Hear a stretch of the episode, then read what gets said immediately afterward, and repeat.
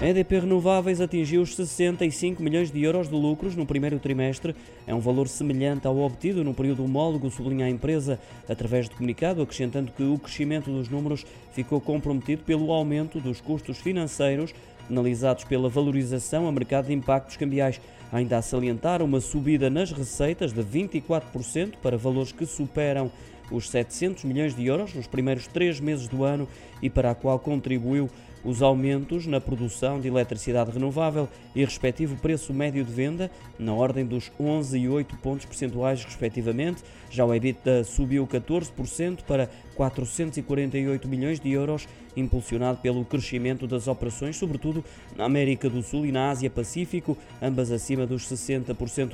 O resultado antes dos juros, impostos, depreciações e amortizações foi também impactado pelos custos na Roménia e na Polónia, bem como com a redução do resultado na Ocean Winds.